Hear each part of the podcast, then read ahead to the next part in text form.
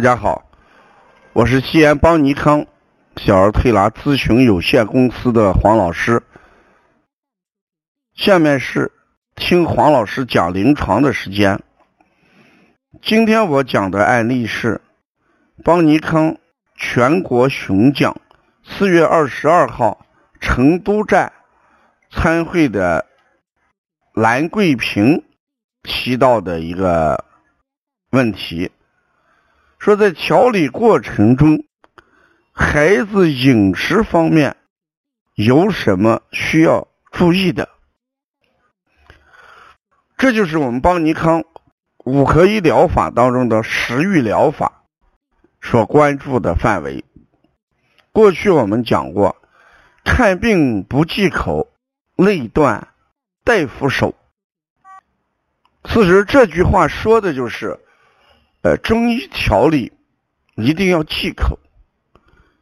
这个忌口啦，也就是为了让疾病康复的要快一些，不要拿食物再次诱发疾病的向前发展。经常到医院，西医大夫也会讲，你这两天吃清淡一点。多吃流食，多吃容易消化的食物，那也就意味着你这两天的脾胃功能弱，消化能力下降。如果你不这样吃，你就代谢不出去，加重了疾病。那从这个角度上来讲，给小孩调理，一定要搞好应试方面的指导，就是邦尼康的食欲教育。首先，孩子在调理过程当中，一定要把握一个原则。我们过去讲的生冷寒凉、肥甘厚腻这八个字，那就要记。忌食一些，生冷寒凉会引起孩子的脾胃虚寒，消化能力会下降，气血就受到影响。你吃不进去食物，消化能力弱，你造血功能显然就差，抵抗力就会下降。这是生冷寒凉。再看肥甘。厚腻，肥，那就是脂肪，热量过高；甘就是甜品，蛋糕呀、巧克力呀；厚就是味重的食品，比如说我们现在都喜欢吃火锅、麻辣这些东西；腻就是带粘性的。事实上，我们现在。这个牛奶到底喝不喝，都很纠结。喝吧，可能会引起孩子的一些症状；不喝，家长又担心什么？这些食物，别的东西营养没有牛奶高。我们经常讲，一杯牛奶强壮一个民族。这是大家到底喝不喝牛奶很纠结的一个问题。那至少在调理期间，哎，在有症状有病期间，我想停一停，还是应该有好处的。这是第一点，调理过程当中生冷寒凉、肥甘厚腻。另外，食物的复杂程度，你要考虑一下。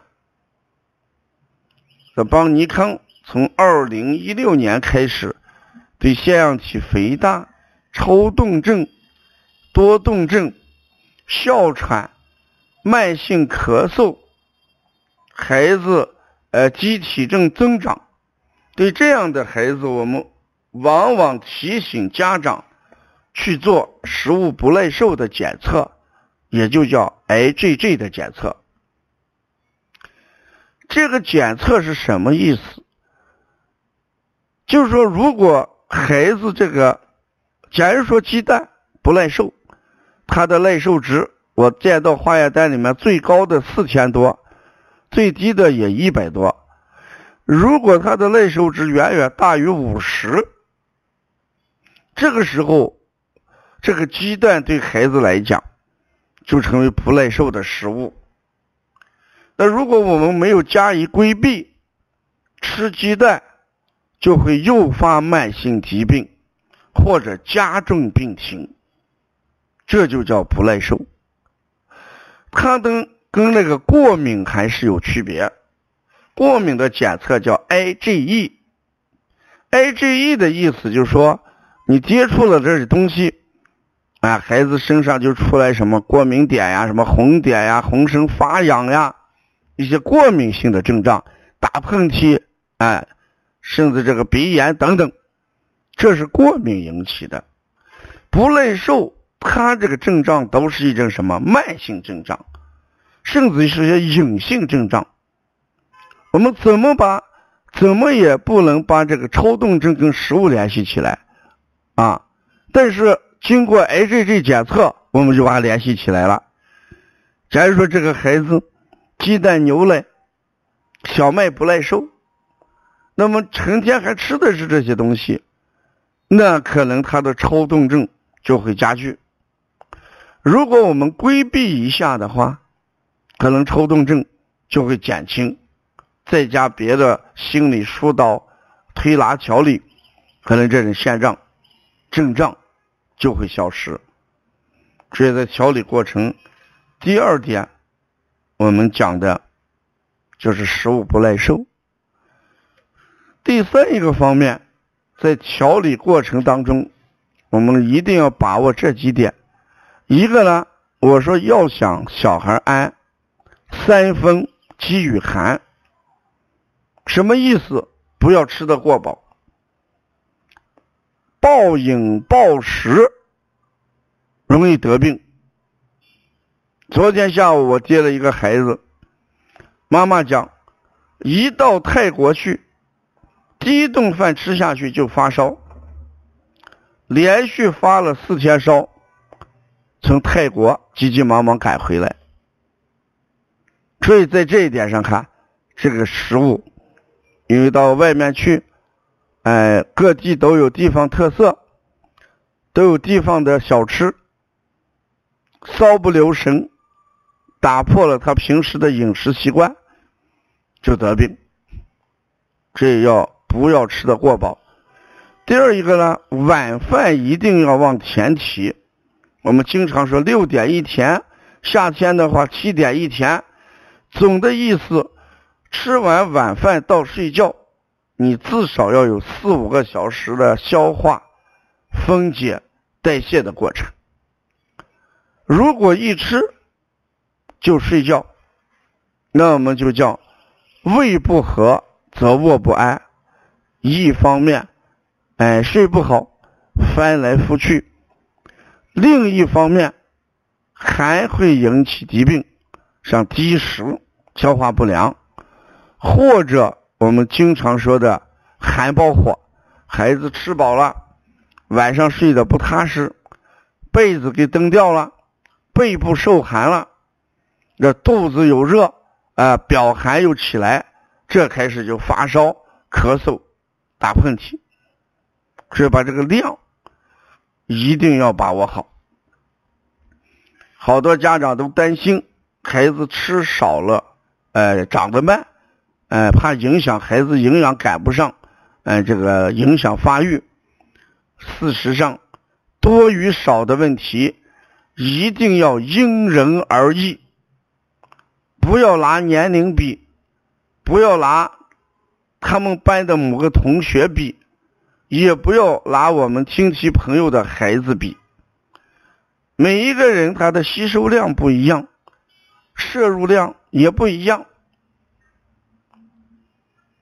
如果他的吸收量很高，转化率很高，他的摄音量、摄入量相对就会怎么样低一点。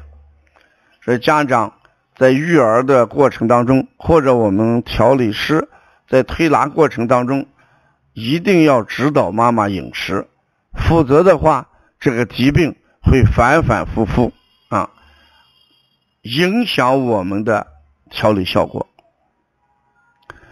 邦尼康全国雄奖，我们六月份要去的就是长沙啊，大家可以关注一下长沙站。另外，咱们邦尼康，呃，妈妈班的一些加盟，还有邦尼康小儿推拿的加盟政策和加盟活动，我们已经推出。呃，如果我们想加盟邦尼康这么一个品牌，你也可以跟王老师联系啊，也加王老师的微信，嗯，幺五七七幺九幺六四四七，谢谢大家。